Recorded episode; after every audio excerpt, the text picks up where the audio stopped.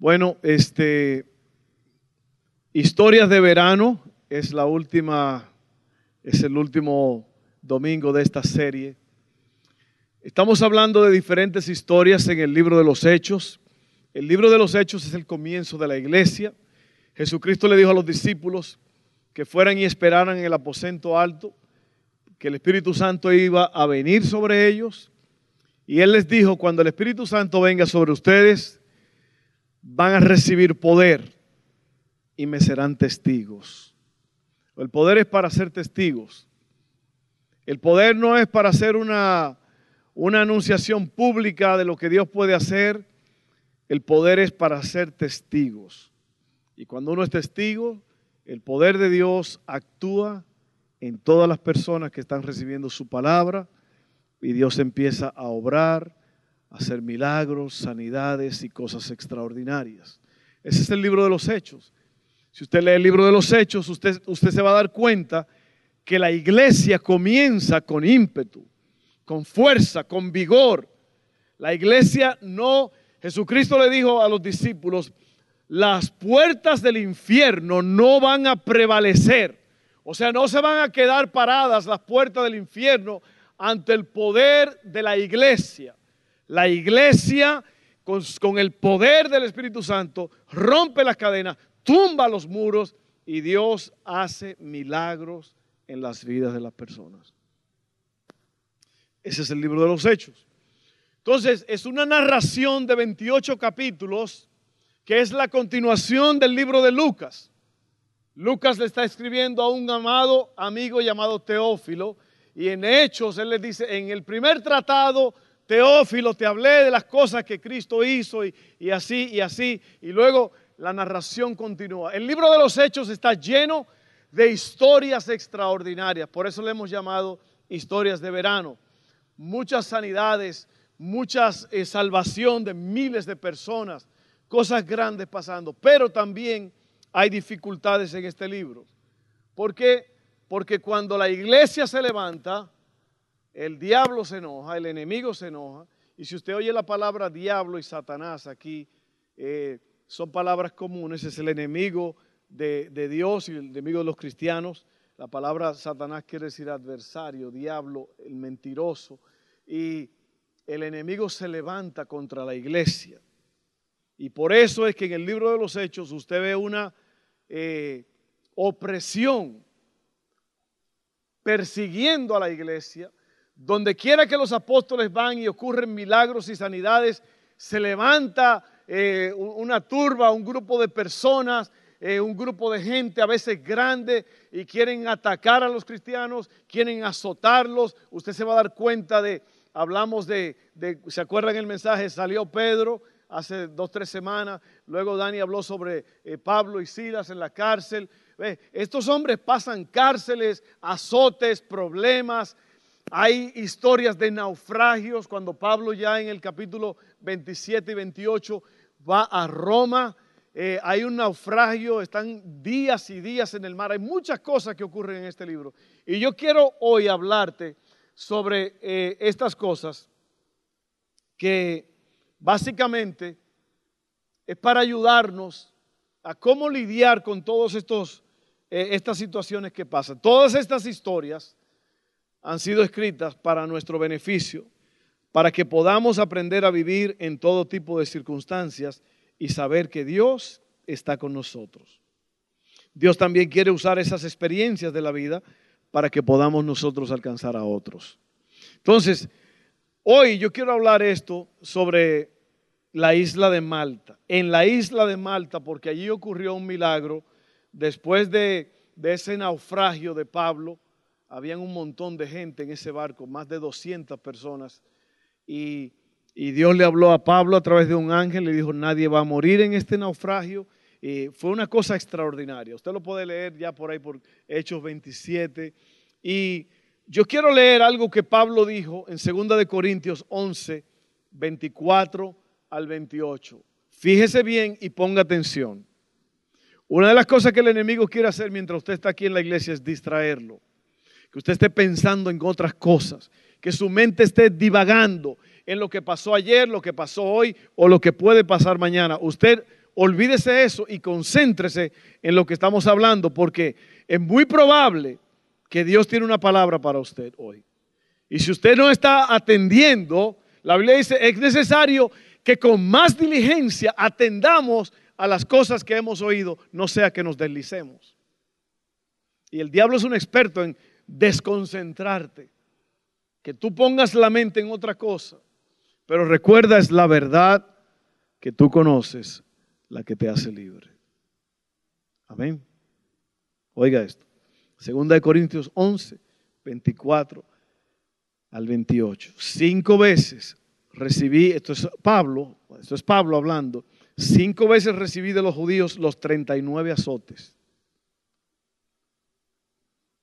Cinco veces le dieron 39 latigazos.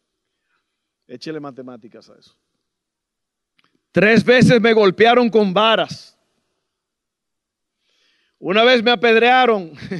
Tres veces naufragué y pasé un día y una noche como náufrago en el mar. Mi vida ha sido un continuo ir y venir de un sitio a otro.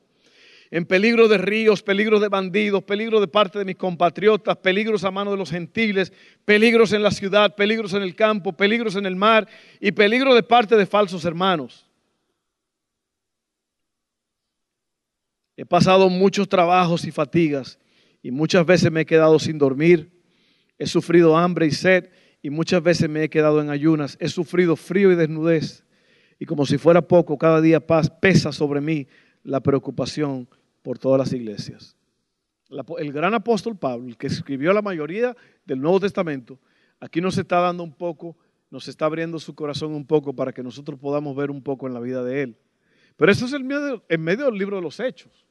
Todo lo que este hombre habla aquí es, sucede en el libro de los Hechos. Ahora, miren lo que dice, lo que dice Filipenses 4, 10 al 13. Grande, otra vez Pablo, grande ha sido mi gozo en el Señor de que al fin han reanudado ustedes su cuidado por mí. Claro, la disposición la tenían, pero les faltaba la oportunidad. No lo digo porque tenga escasez, pues he aprendido a estar contento en cualquier situación, sé vivir con limitaciones y también sé tener abundancia. En todo y por todo estoy enseñado tanto para estar satisfecho como para tener hambre, lo mismo para tener abundancia que para sufrir necesidad. Todo lo puedo en Cristo que me fortalece. Ve, te dice varias cosas que parecen ser negativas, pero al final te dice, pero todo está bien porque tengo a Cristo que me da la fortaleza.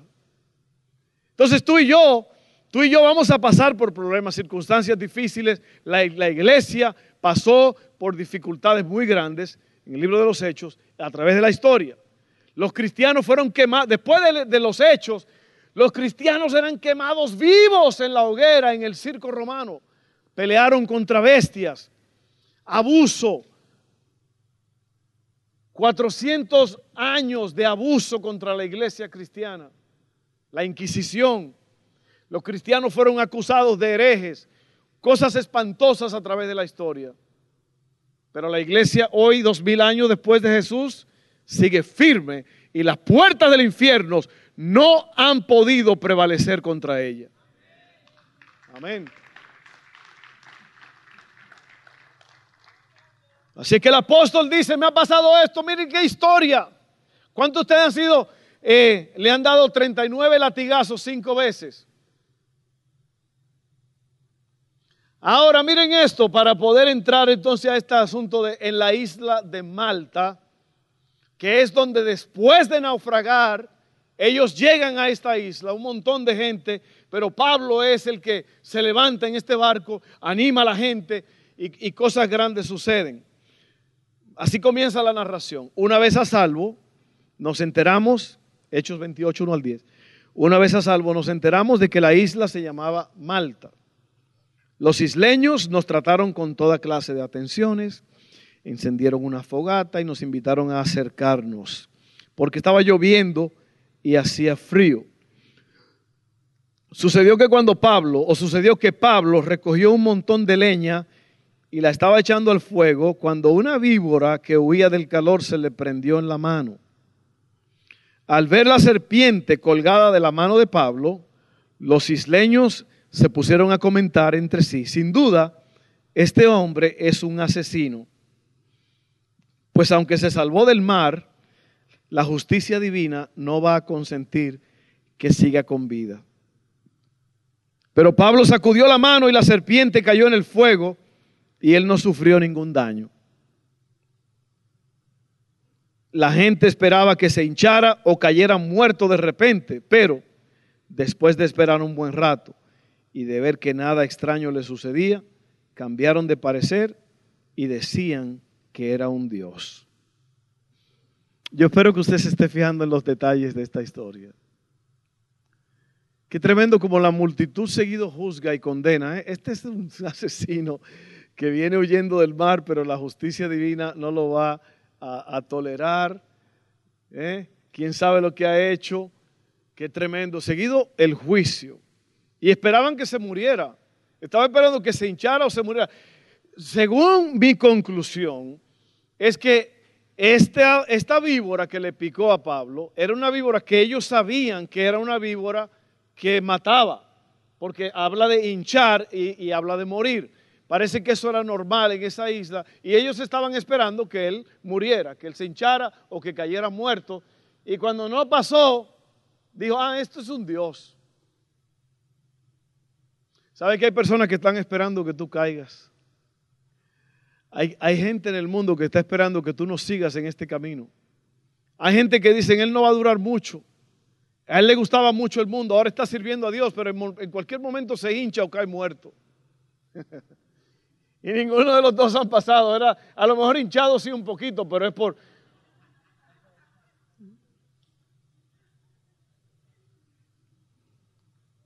All right. Seguimos leyendo, es una historia extraordinaria. Por favor, fíjense en los detalles. Fíjense en los detalles. La Biblia es extraordinaria con los detalles. Cerca de allí había una finca que pertenecía a Publio, el funcionario principal de la isla. Este nos recibió en su casa con amabilidad y nos hospedó durante tres días. El padre de Publio estaba en cama, enfermo con fiebre y disentería. Pablo entró a verlo y después de orar le impuso las manos y lo sanó. Como consecuencia de esto, los demás enfermos de la isla también acudían y eran sanados. Nos colmaron de muchas atenciones y nos proveyeron de todo lo necesario para el viaje. Y fueron, pasaron creo que tres meses después que ellos estuvieron tres días ahí en la casa de Publio, pero tres meses pasaron antes de que se fueran otra vez de esa isla. Entonces, ¿qué te quiero decir yo con todo esto? Puede haber persecución contra nosotros por lo que creemos.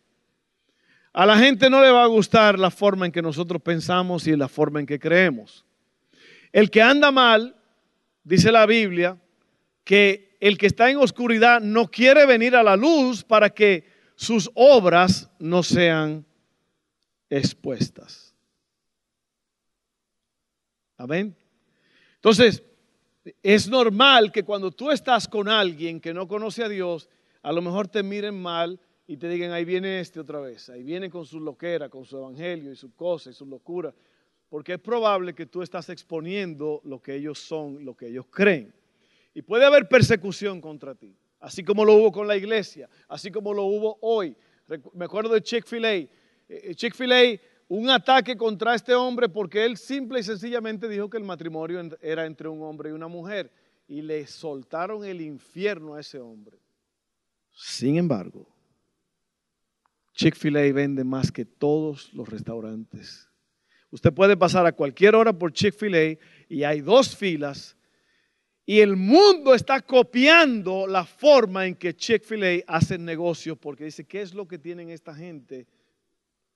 Es que ellos han seguido confiando en Dios y han seguido a pesar de la oposición del mundo.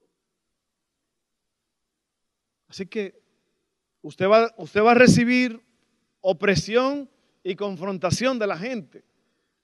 Lo va a recibir. Alguien no le va a gustar que usted ora. Recuerde que Daniel oraba tres veces al día y alguien quiso atacar ese asunto de que no se podía orar a, ningún Dios. Sin embargo, Daniel salió venciendo. Tú y yo vamos a salir venciendo. Ya somos vencedores, dice la Biblia. Entonces, ante esta situación, mire lo que pasa.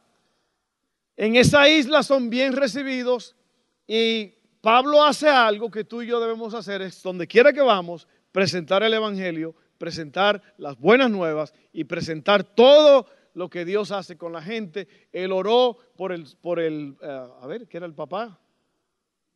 El padre de Publio estaba en cama enfermo y Pablo lo sana. Dice allí que Pablo fue el que lo sanó. O sea, fue Dios, pero a través de Pablo. Y entonces, ahora caen en gracia. ¿Por qué? Porque ellos no vinieron con un mensaje de condenación ni de religiosidad. Ellos vinieron con la solución en las manos. ¿Qué es lo que tú y yo hacemos? Tú y yo somos la solución a este mundo. Eh, un solo amén. Tú y yo somos la solución a los problemas de este mundo. Entonces, si tú y yo hacemos lo que Dios quiere que hagamos, lo que hizo Pablo y esta gente, usted va a usted va a caer en bendición con la gente. ¿Ok? Cambiar a nuestro mundo va a tomar más que palabras. Jesús dijo en Juan 13, 34, 35, así que ahora les doy un nuevo mandamiento, ámense unos a otros tal como yo los he amado, ustedes deben amarse unos a otros. El amor que tengan unos por otros será la prueba ante el mundo de que son mis discípulos. Las palabras son solo el comienzo. El amor tiene que ser mostrado y expresado con acciones y no solo con palabras. Expresar el amor significa que tenemos que remangarnos las mangas y trabajar duro y a veces tenemos que involucrarnos con los problemas de la gente. No hay nada malo en anunciar el Evangelio, nosotros lo hacemos aquí todo el tiempo, pero es necesario hablarles a las personas. A veces eso es todo lo que podemos hacer por falta del tiempo.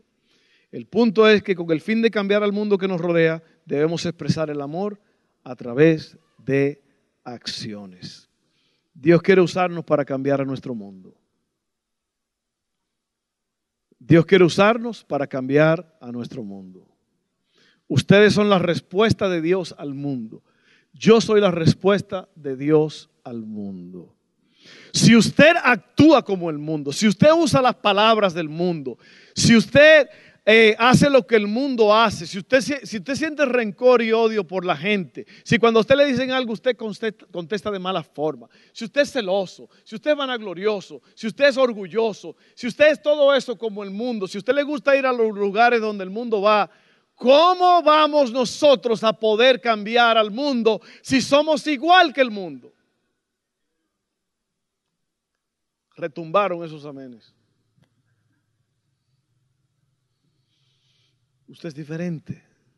Yo soy diferente. Somos diferentes. Usted no puede ser igual que el mundo. Si usted es igual que el mundo, usted no va a ser efectivo. Usted no va a cambiar a nadie. Ni un mosquito se va a entregar a Dios con usted. Así que Dios quiere usarnos para cambiarlo. Y déjeme darle una lista de unas cuantas cositas que usted puede hacer para hacer esto. Número uno, tenemos que amar a la gente. Mucha gente le gusta el ministerio y le gusta brillar y le gustan cosas. Hay gente que vienen a veces y me dice, pastor, yo soy un tremendo cantante, yo toco y todo eso. Pásame por las cuatro semanas primero de, próximos pasos y luego eh, involúcrate en algo como limpiar la iglesia y todo. No, no, es que yo, yo que, buscan ministerio.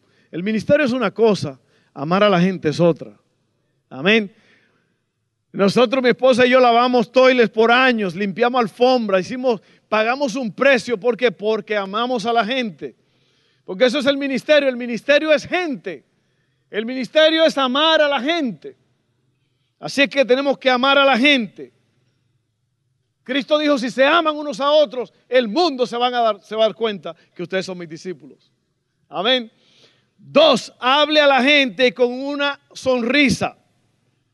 Una sonrisa puede abrir la puerta al corazón de alguien. Si usted no tiene dientes, muéstrele las encías. Como los babies. Eso es lo más cómico que un baby riéndose con las puras encías. Así que usted puede verse bonito también riéndose con sin dientes.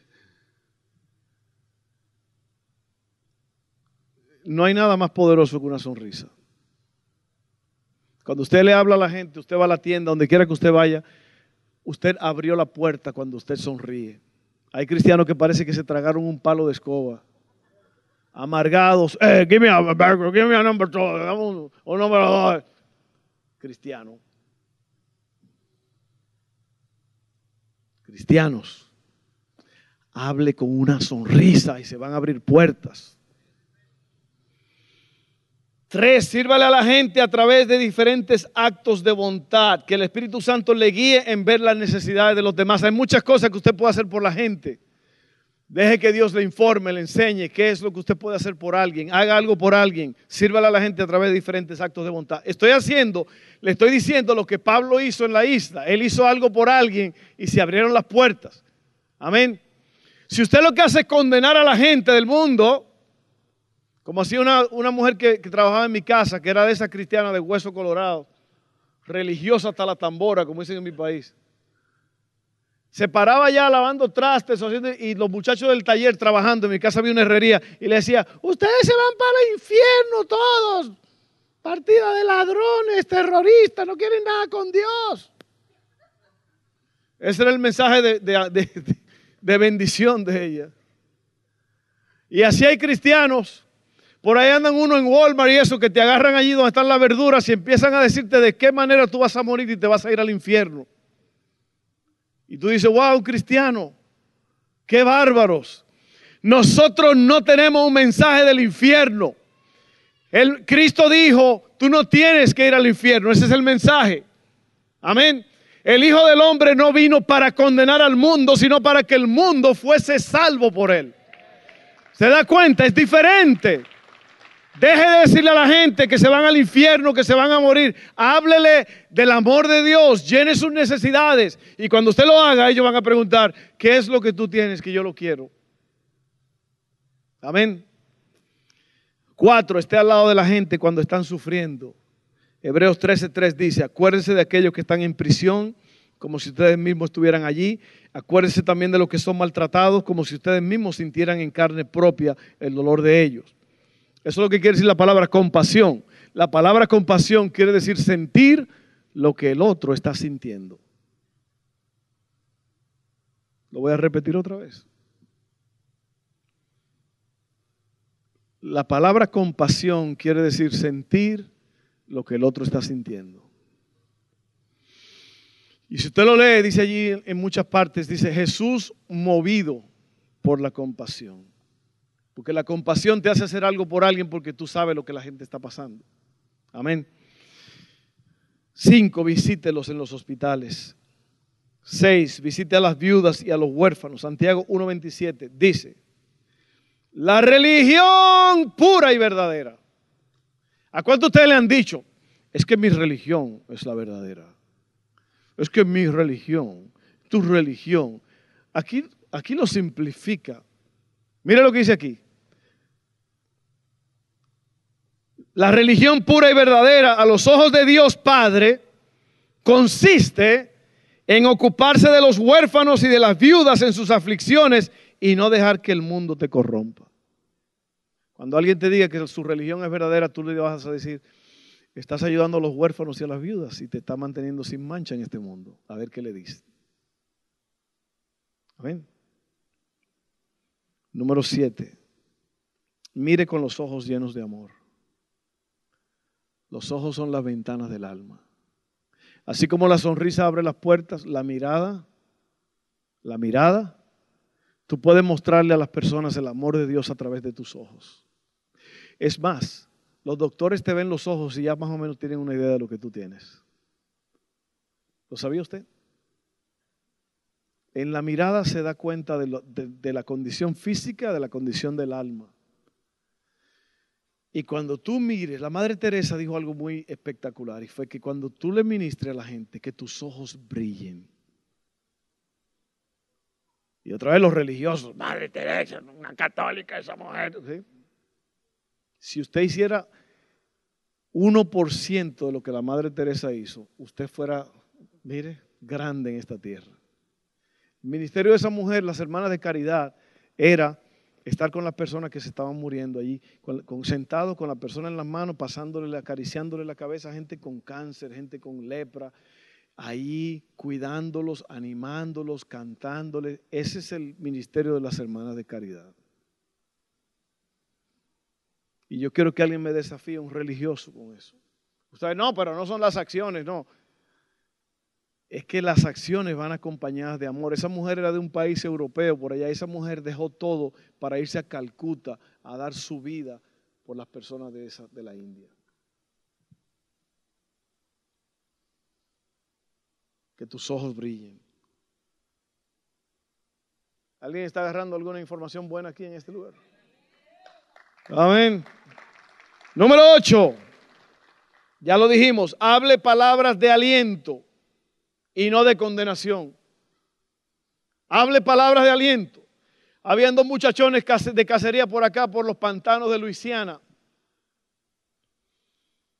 Y en esos pantanos hay unas víboras muy poderosas, muy venenosas. Y una de las víboras le picó a uno aquí en el trasero. Y este cayó en el piso y estaba temblando y, y, estremeciéndose. Y le decía, corre, llama al doctor, corre, vete al pueblito, corre, llama al doctor, aquí por aquí cerca. Y este se fue corriendo al doctor, al pueblito. Le dijo, doctor, mi amigo fue, le picó una serpiente. Y yo no sé qué hacer, él se está muriendo allá en el monte, en el pantano, ¿qué hacemos? El doctor le dijo, la única forma de salvarle es chuparle el veneno y entonces él va a sobrevivir. Y este se fue corriendo donde estaba el amigo. El amigo le dijo, ¿qué, te dijo el doctor? Dime, gaso. Dijo el doctor que te vas a morir.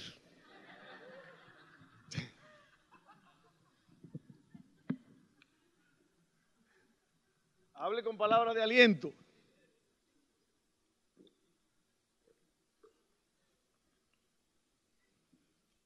Conclusión. Ganar a una persona para Cristo no es difícil.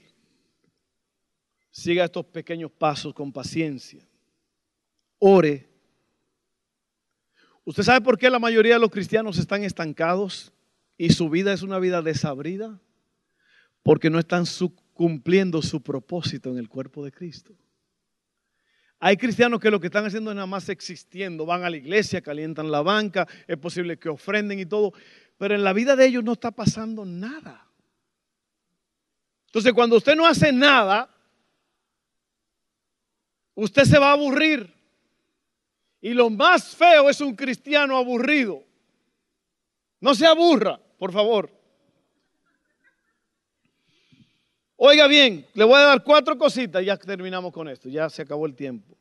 Ore y pídale a Dios que le use, eso nunca falla. Dios siempre está buscando personas disponibles. Tírese de rodillas y dígale, Dios, úsame en este día, Señor, úsame, úsame, úsame. Número dos, sea un ejemplo. Primera de Timoteo 4, 12 dice, no permitas que nadie te subestime por ser joven. Sea un ejemplo para todos los creyentes en lo que dices, en la forma en que vives, en tu amor, tu fe y tu pureza. Qué tremenda es la Biblia. Cuánta verdad hay ahí en esas pocas palabras. Sea un ejemplo, no seas como el mundo. No seas como el mundo. Si eres como el mundo, no vas a poder cambiar al mundo. Número dos, guíalos a Cristo con esta oración. Y ese mensaje está en una hoja para ustedes. Ya los muchachos lo imprimieron. Lléveselo, por favor. Y léalo. Ore con la persona allá en su trabajo, puede ser en un break que tengan, no se meta en problemas. Si usted sabe que ahí hay problemas, no se ponga a predicar a la hora del trabajo. Si no se, si no se puede, no lo haga. Sea sabio. Guíelos a Cristo con esta oración. Padre, Reconozco que Jesús es mi Salvador. Él murió en la cruz por mí para salvarme. Yo lo creo y lo confieso con mi boca. Perdona todos mis pecados y hazme una nueva persona. Gracias por salvarme. Es simplemente. Y por último, dele seguimiento a sus hijos espirituales. Eso quiere decir, anímelos y asegúrense que están caminando bien. Si usted tiene hijos espirituales, personas que usted le habló de Cristo y ahora están sirviendo a Dios, es su responsabilidad chequear en ellos, animarlos, mandarle un verso de la palabra, eh, llamarlo de vez en cuando, asegurarse que ellos estén bien, asegurarse que ellos vengan y tomen las cuatro clases de próximos pasos. Pero usted tiene que involucrarse en la vida de estas personas. ¿Usted sabe por qué todo esto que estoy hablando muchas veces es difícil para la gente? Porque la vida, la gente quiere un cristianismo fácil. Y el cristianismo no es fácil. Porque usted tiene que negarse a sí mismo. Jesucristo dijo, el que quiera seguir en pos de mí, niéguese a sí mismo, tome su cruz cada día y sígame. Ser cristiano te va a costar. Te va a costar amigos. Te va a costar a lo mejor a tu padre, a tus hermanos.